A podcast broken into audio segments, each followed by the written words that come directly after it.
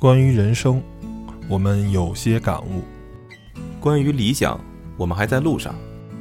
再平淡的生活也会有精彩，再简单的小事也会有感动。对于身边的人与事，我们只是想直抒胸臆地说出来。在这里，您能听到普通人身边的故事；在这里，您能体会别样的人生。有温度，有态度，就是我们的全部。只是因为 Tom 和他的小伙伴们有话说。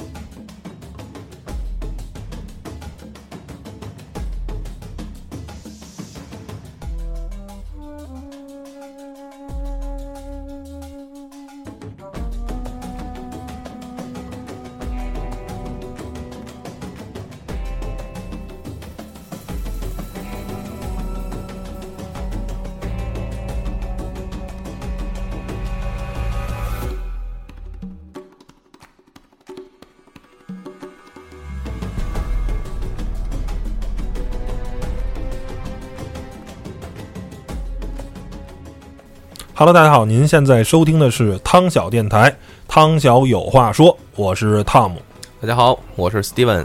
啊，今天咱们就不用说了啊，听这个背景音乐，大家都知道了，我们就是要聊啊，最近刚上映的这个电影《零零七》。大家不一定能听，从我这音乐能了解出来这是《零零七》，因为可能有些有些标志性的旋律啊，里边穿插其中。但是这首歌是最新的一部《零零七》的开场时候的一个。一个音乐吧，主题曲，对，也呃，开场的一个主一个音乐，我觉得特别好，所以拿出来跟大家分享一下。嗯，因为这这这一集的那个零零七，先告诉大家，这是第二十四集，零零七叫幽灵党，嗯，Spectre，然后呢，它的那个主要的。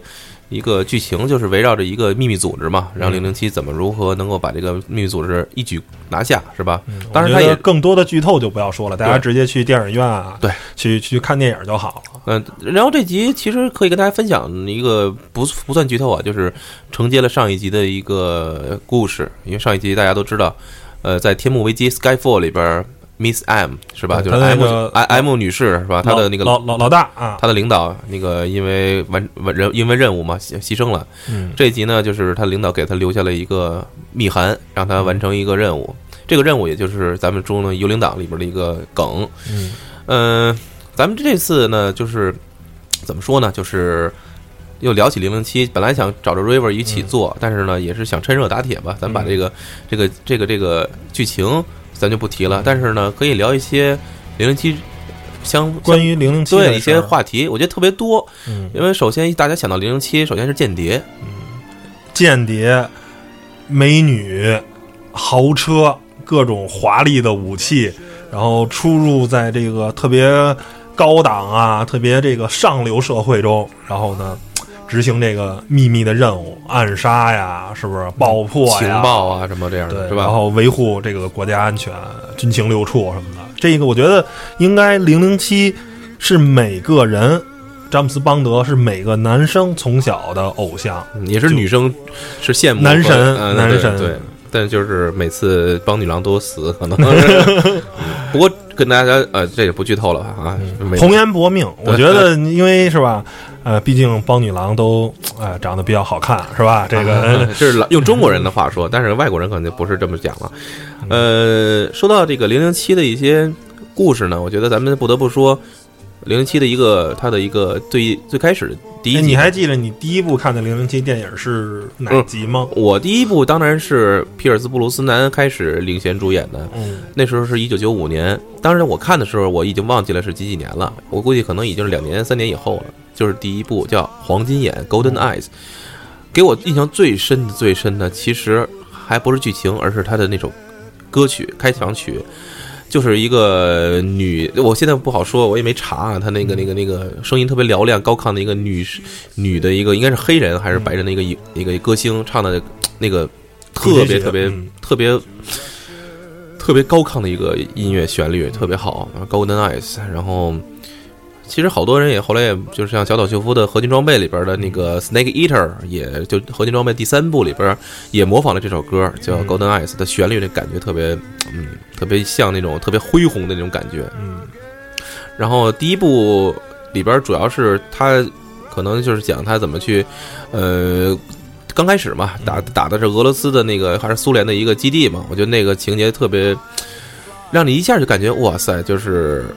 上天入地啊，是吧？他那飞机开到峡峡谷底又开上来。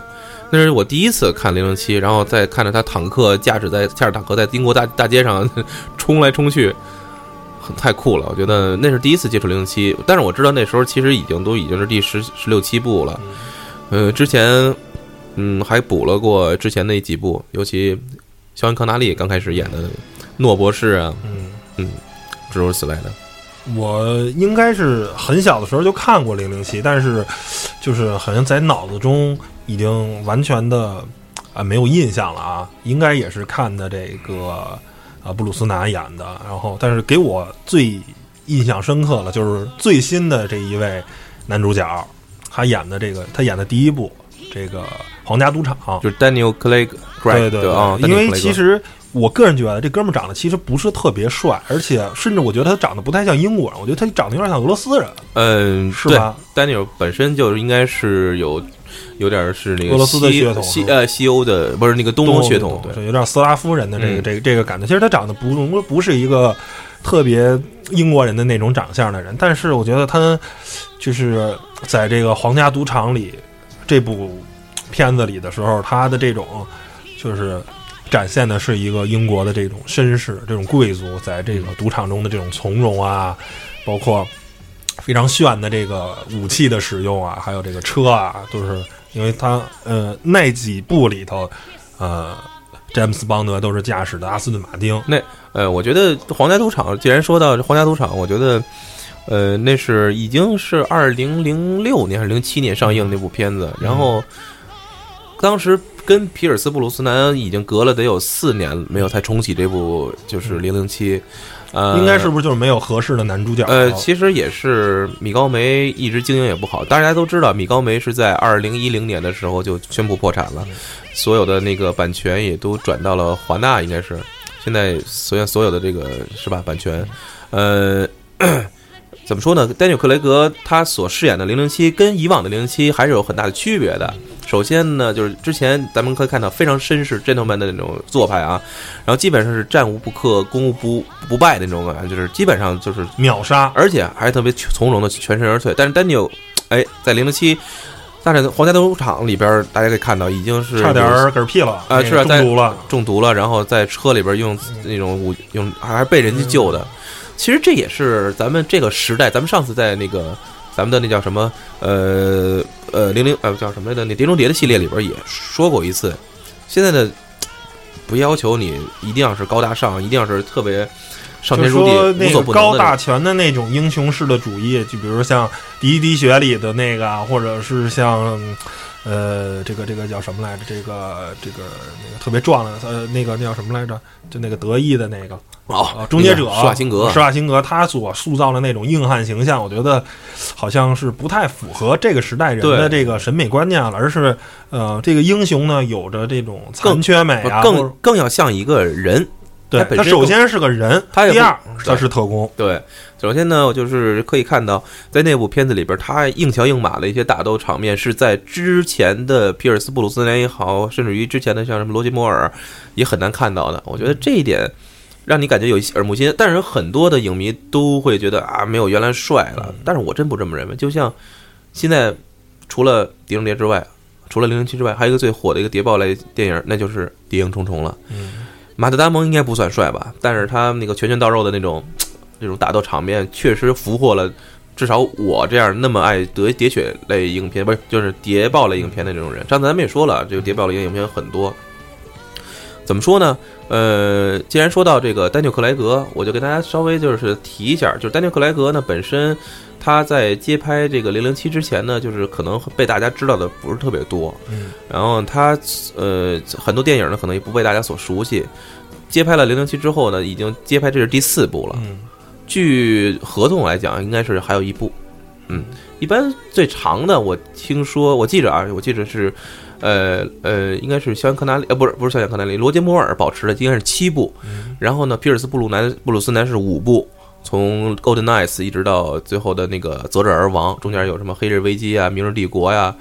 啊，应该是五部。然后其中还有一个演员是只演了一部，我记着。打酱油，打酱油就是这演了一部，效果不是特别好。然后最经典的应该还是属于肖恩科纳利，奠定了很多零零七的一些就是做派元素。对，比如说咱们说说那 Bond James Bond，就是你的叫什么是吧？然后马爹利就是 Martini，然后要要要摇的，不要搅的，那样那个那个是吧？那个酒，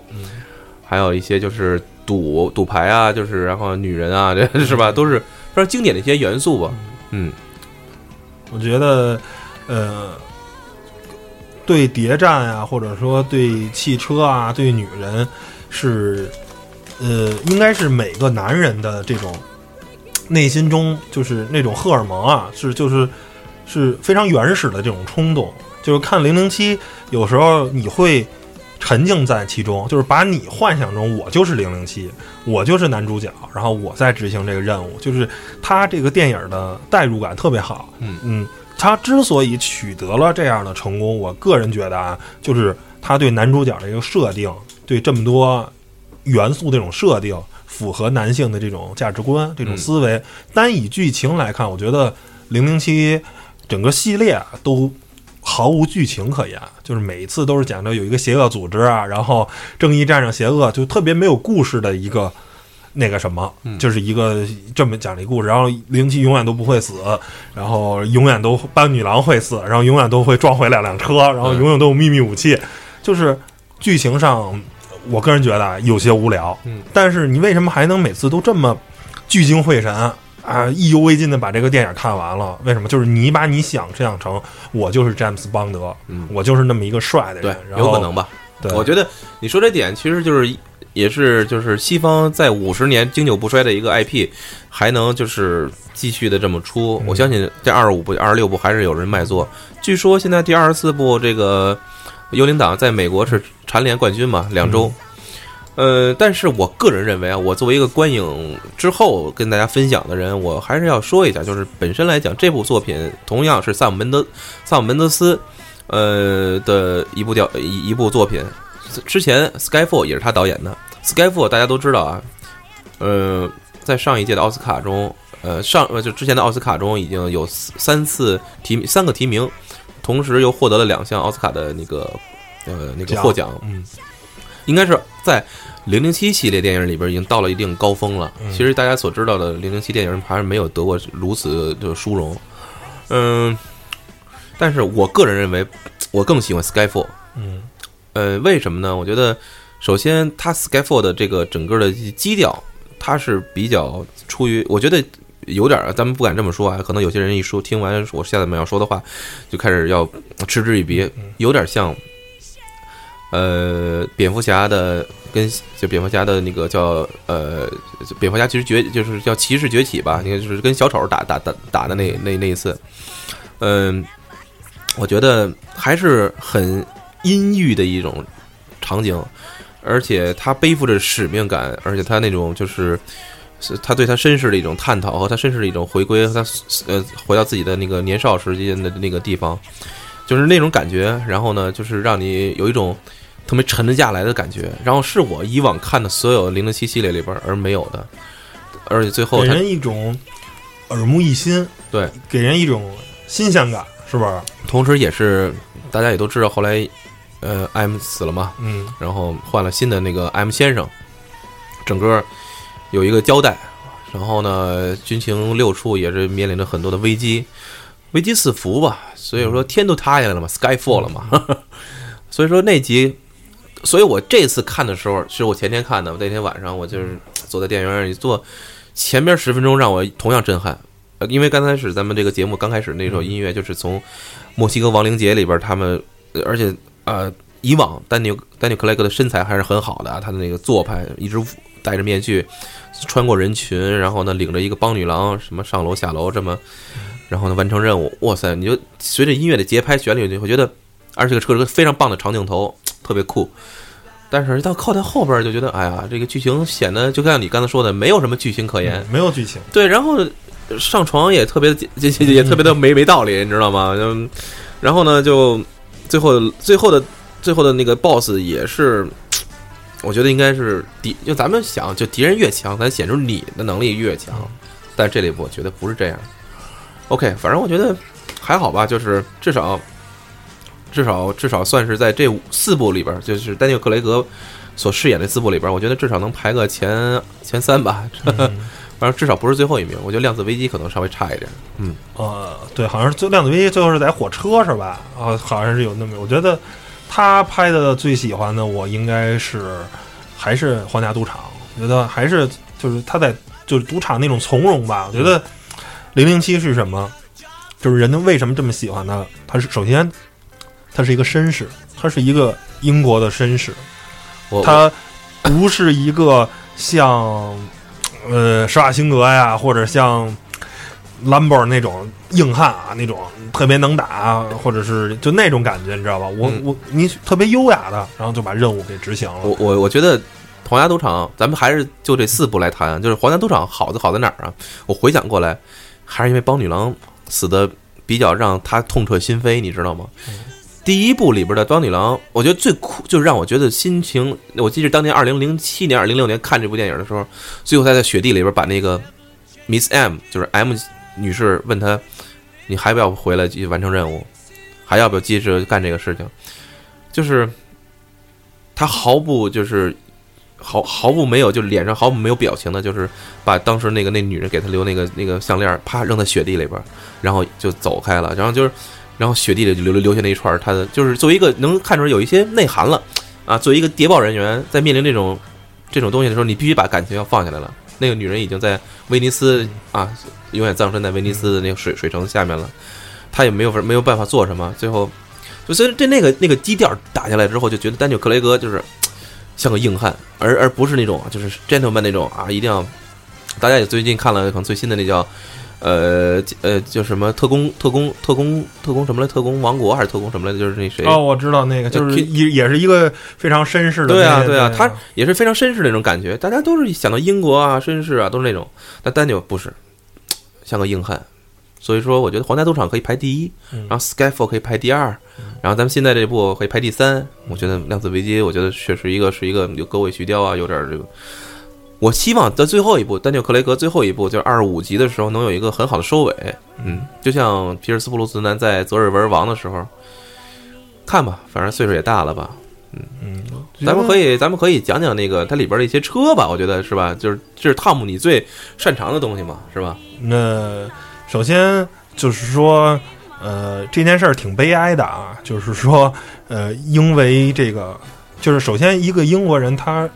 我个人认为是不屑于开一辆德国车的，对于一个绅士来说，嗯但是无奈呢，在那些年，阿斯顿马丁这个品牌的没落，没有办法，然后呢。呃，在应该是从两千年，呃，应该是九零年到两呃二零零五年吧，就大概这个十几年间吧。嗯具体的日子可能说的不太对啊，就是大概是那那么没错，有个有个四五四五部的这个电影，宝马。宝马是开了一辆 BMW，但是我那时候我可能对辽宁七了解少啊。嗯你说到宝马，我第一个看到的宝，我忘了那个皮尔斯布鲁斯南在那部电影里边开的是他应该是开过 Z 三跟 Z 八这两款车，他都开过，是那种宝马的敞篷的跑车。嗯，但是它在那个第一部里边，它有遥控，你还记着吗？拿一个跟手机似的，手持的一个 i，嗯，手持的那个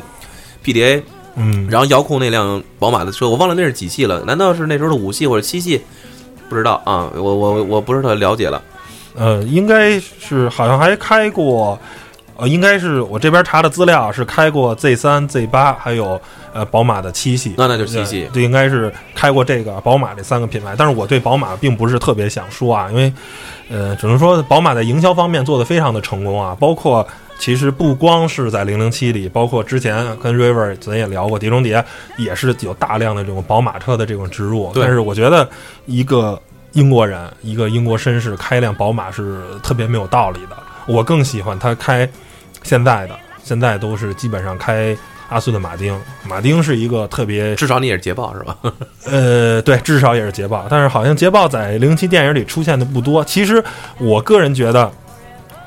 如果能开上一辆捷豹的话，是跟零零七这种身份最符合的。首先，捷豹这是一个非常有悠久历史的这种英国品牌；第二个呢，它是非常优雅、非常绅士的这么一个品牌；第三个，它是很早很早就参加到赛车这项运动的这么一个品牌。那它这个。外表绅士，内心热血，跟零零七的这种角色是非常的吻合的。我觉得，但是可能无奈啊，这个可能捷豹集团啊，或者是他后来在这个福特这个手底下，可能并没有太好的这个什么。而且很有很有意思的是，其实你没发现，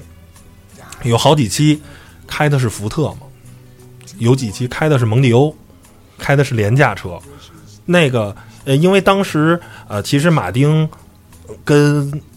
当时的马斯顿马丁是在福特系旗下的，嗯，所以说等于说是你有豪车，你有马丁，但是呢，你得饶一个。嗯，你我想的是啊，也许我腹黑啊，我瞎猜，你也得把我的福特给植入到里头，所以这是一个挺悲哀。但是现在好了，现在福特就是买卖做的比较差嘛，马丁现在应该是归在英国几个富二代手底下这个品牌。所以这个现在在开的什么 One Crush 啊这些车，还是能觉得，嗯，很漂亮，很优雅。然后上一集的那个零零七开的那辆阿斯顿马丁的，是是是是，我记我记着是说全球好像就没有几辆，好像是万七七是吗？啊，对对，万七七，那就是七十七辆嘛，万七七。呃，就就是虽然这个阿斯顿马丁这个车的这个质量一般啊，这个，但是我觉得，嗯，它那种。绅士的那种感觉啊，包括就是说不能俗。零零七开那个车一定是不能一个是一个大众化，比如他开一辆奥迪，完了，就算是奥迪再好的车，但是奥迪都烂大街了，或者开一辆奔驰，它依然是一个烂大街的车。我开这一辆，绝对是一个小众的车，绝对是一个算是一个符号吧，给你这人打了一个 icon。嗯，就是我一出来，这是零零七的座驾，就与众不同。嗯，我觉得这个，这个在在在在这个里边，阿甭管是阿斯顿马丁，还是我希望的啊，有机会。现在这个捷豹也是归入了塔塔旗下，这个这印度人反正也挺给力的。我希望有机会吧，詹姆斯邦德可以开上捷豹。如果他能开上捷豹的话，我觉得是一个特别好的事儿。我我个人最喜欢的汽车品牌。捷豹也是其中之一，我觉得捷豹，尤其是如果它能开上老的四眼圆灯的捷豹的 X X G X 勾，那就是太完美了，太绅士了。那种雪茄的那种车身，我觉得就是那种气质吧。当然，现在一说到英国这个那捷捷豹，现在也比较恶心了，现在都开始出 SUV 了，就是 为了金钱把这个是吧高傲的头也低下了。反正是一个挺挺悲伤的事儿吧，嗯，然后关于车，可能就大概聊到这儿。然后我觉得，一个詹姆斯邦德有车有女人，嗯，你觉得在这些所有邦女郎里，哪个女的是让你最记忆深刻，或者觉得她真的特别的棒女郎，特别漂亮？哎呦，说实话，每个都有各自的特点，然后。嗯，咱们老的就不说了，咱们审美还没到那个能把五十多年、五十多年以前的那个是吧？那个能记得住吧？我觉得皮尔斯布鲁斯南所饰演的过程中，其中我觉得身材最好的应该是在《黑日危机》里边有一个女造帮女郎，现在我真想不起来了，我只能这么提一下编名儿。然后就是那个是那个地理学家、物理学家，就是那个嗯，穿一个吊带儿，哎，就那那一出现很惊艳。但是那个其实是很小，但是对很多大家都知道的，可能是属于第一个华人的邦女郎，应该就是杨紫琼了。嗯，呃，但其实严格，呃，个人认为，对，刚才说不好意思啊，刚才是《明日帝国》里边的那个，刚才那个第一个是说，然后《黑日危机》是是是是是那个，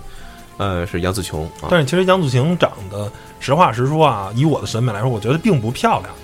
呃，是她不属于漂亮，但是她属于给我印象比较深的，因为确实。脸熟，嗯，没有办法。然后再往后，然后就是哈利·贝瑞了，嗯在《责任人王》里边，唯一第一个女的黑人的那个邦女郎，嗯又是一个第一华人黑人。然后丹尼尔·克雷格，我觉得邦女郎其实还是呃第一部里边就是怎么就是啊就是皇家赌场。皇家赌场里边那位，但是后来最后还是啊没有是吧？还是结结束的时候，我我觉得这个也是一个很有意思的设定啊，就是每期邦女郎都得死，呃，然后呢，下一期又可以换的一个新的邦女郎。不是这样，但邦女郎一般都属于就只要跟片子里边跟她有主要情节发生的，都都可以称为邦女郎。嗯然后大家想，呃，有好人有坏人，是吧？嗯坏人基本都最后玩完了，嗯但是好人玩完呢也有，就刚才我说的咱们第一部嗯《皇家赌场》。嗯，同样我跟大家说一下，《皇家赌场》其实是。呃，弗莱明先生的那个笔下的《零零七》的第一部，也是他作品的也是第一部，所以《皇家赌场》确实也是揭开了《零零七》的一个序幕吧。嗯，呃，其实讲的也是零零七接任那个这个任务之后，就是接任这个头衔之后的第一个故第一个任务，其实也是。嗯、再有就是新的一期邦女郎，就是最新的，也是岁数最大的邦女郎，哎，就是咱们是莫妮卡贝鲁奇，叫莫妮卡贝鲁奇，五十一岁高龄啊，饰演邦女郎，而且还跟邦奶德，来了，快！而且还跟邦德先生有过激情缠绵的一鱼水之欢。哎，而且道理非常不明显，不知道有什么道理。当然，可能我觉得每集邦邦德如果要是吧，那个 都是没道理的。呃，其他的确实印象不是很深了。呃，要不就有一些名模啊，是吧？有名儿的叫，然后就上一集有一个苏菲玛索，呃，算是最近我觉得好像开始用一些就是不能说是过气了吧，就是有一些老女影星。因为帮女郎，大家可以看到选择的时候啊，好像都不是有当红的女星，这是一个规律，不知道有点像某女郎那个那个意思。其实嗯某女郎用的都是新星，帮女郎用的都是过气的明星。我觉得是不是卖情怀啊？呃卖卖给老影迷们啊？我觉得，我觉得就是像《零零七》这个电影，人们会喜欢它，应该其实就是一个情怀。你就是觉得哦，《零零七》又拍了这部电影，呃，更多时候可能属于八零后或者九零前或者七零后。我们在年轻的时候就看这个电影，然后现在这个电影拍到这么一步一步了，就有点像当年为什么变形金刚第一部那么火，就是一有一个情怀在这里头。然后呢，还它还的主题还这么好，嗯，讲的是一个男人的梦想，是不是？男人的这个所有你想到的东西 都会在里面发生。对，你可以身心得到极大的这个愉悦，是吧？很高兴看着这种代入感特别特别强。然后你说实话，你真的会看这个电影的剧情吗？没有剧情可言，我就是看的漂亮的打斗啊，这个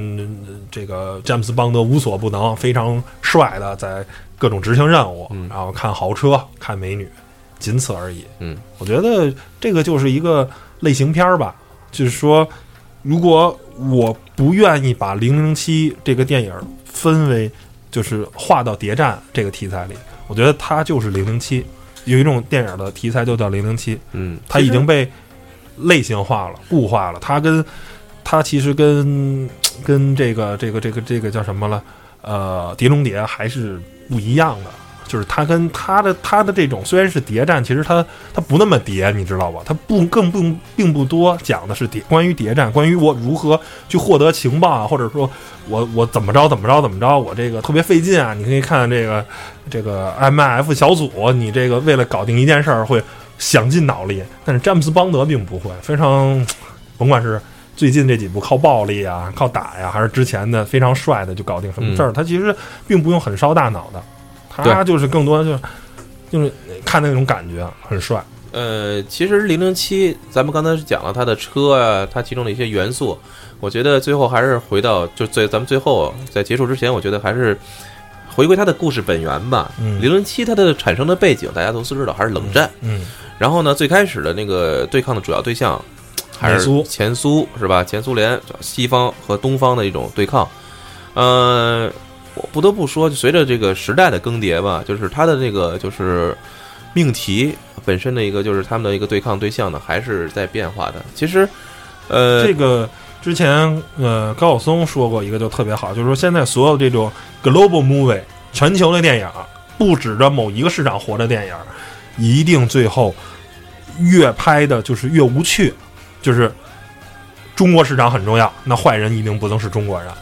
非洲市场是吧？包括民族主义是吧？这个这个不能歧视黑人，嗯，也非常重要。政治正确，黑人不能是坏人，甚至黑人都能当帮女郎了。嗯中国人是吧？华人华裔的脸也可以当帮女郎了。就是最后这个坏人一定是个白人，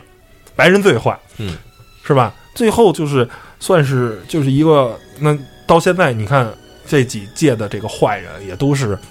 这个算什么发达国家、资本主义国家自自自生的这个哎产生这种罪恶、最后这种坏，最后说到这个，就是你看啊，就从前苏联的这种啊出来之后，在那个《择日而亡》里边的那个反派，应该是来自北朝鲜。嗯然后呢，还有一些是来自一些就是所谓的恐怖组织，但是那时候也是从啊那个怎么说呢，一些极端的这种西方主义国家里边自自自自生的。然后在这这里边，咱们最近的一部叫《Spectre》嘛，是幽灵党。然后也还要说到这幽灵党，它的来历是也是在弗莱明先生在笔下的一个就是邦德最终的敌人。嗯，所以说，当我知道这个 Spectre 是他最终的敌人，而且在这一部里边他最后展现的方式还不是尽如人意的时候，我觉得，那你以后怎么拍呀？嗯，在他本来的原著里边的 Spectre 就是他们就是相当于一直在周旋，嗯嗯，就是每次可能他的他的一些相互啊，对打啊对对，但是总总是抓不到他的头啊，总是抓不到他的那个最后他的那个总部是在哪儿？可但这算是最终 BOSS 了。对有点最终 BOSS 感觉，但这一集发现最后把最终 BOSS 搞定了，那那后边怎么办呢？嗯呃，怎么说呢？我觉得可能想一想，以后会向什么方向发展呢？是不是以后可能就是目目前咱们现在最最热的就是反恐嘛？嗯，我觉得以后可能像呃得罪不了中国人，得罪不了这个咱们非洲朋友，但是 IS IS 还是可以得罪一下的。哎呀，说到 IS，咱们刚才也看了最最最最近的新闻，不就是法国法国的这个就是 IS 的一个又是制造的一次恐怖袭击是吧？而且连续的在巴黎的恐怖袭击，然后怎么说呢？这也跟其实那天我看电影的时候也看到了这个这个这个剧情里边也有一些就是在世界各地邦德组织阻止了。很多就是啊恐怖袭击恐怖袭击，其中也有西方的一些国家，比如说在土耳其啊什么什么的。总而言之，我觉得可能以后的这方向就是往那方方展方方向发展，而且跟大家就是再补一个小的一个知识吧，就是刚才我看新闻什么写了一个什么呃美军太平洋舰呃而是大西洋舰队应该是那个北约舰队嘛，准备携弹要去轰炸 IS 的一些军事目标和一些什么什么什么有生力量，携带的弹弹药上和什么地狱火的那个武器上都写着一句叫什么 “From Paris with Love”，来自巴黎的爱，嗯是吧？带着巴黎的爱，呃，这个爱的有点大。对，其实大家知道吗？就是由肖恩·康纳利演的第二部《零零七》，名字叫呃《From Russia with Love》，来自俄罗斯的爱情。我觉得也是在近这这这这，可能美军的一些呃士兵，可能也是自发的行为，听说是啊，可能也是最近刚看完《零零七》的这个这致片子敬像致敬原来的这种啊，这个老的这个零零七系列，而且同样呢，也是一种用自己的这种方式表示对巴黎人民对反对的支持，以及对恐怖主义的一种啊一种怎么说呢？一种呃宣宣誓跟他们对抗到底的这种决心吧。我觉得呃，现实和这个电影可能都是有一些关联的，就是我希望无论在现实中还是在电影中，正永远是要压过邪的，是吧？好吧，那咱们这期节目，咱们也就是很简短的跟大家分享了一下零零七的这些咱们自己的是吧了解的东西。然后呢，现在最后一首歌是《Golden Eyes》，是吧？对对对，然后咱们就用这种最高亢、我最喜欢的这种啊，这这零零七的系列这部一部啊就一一部电影里边的这个主主题曲作为一种结束。嗯，嗯，好吧，那谢谢大家收听了，拜拜，各位。拜拜。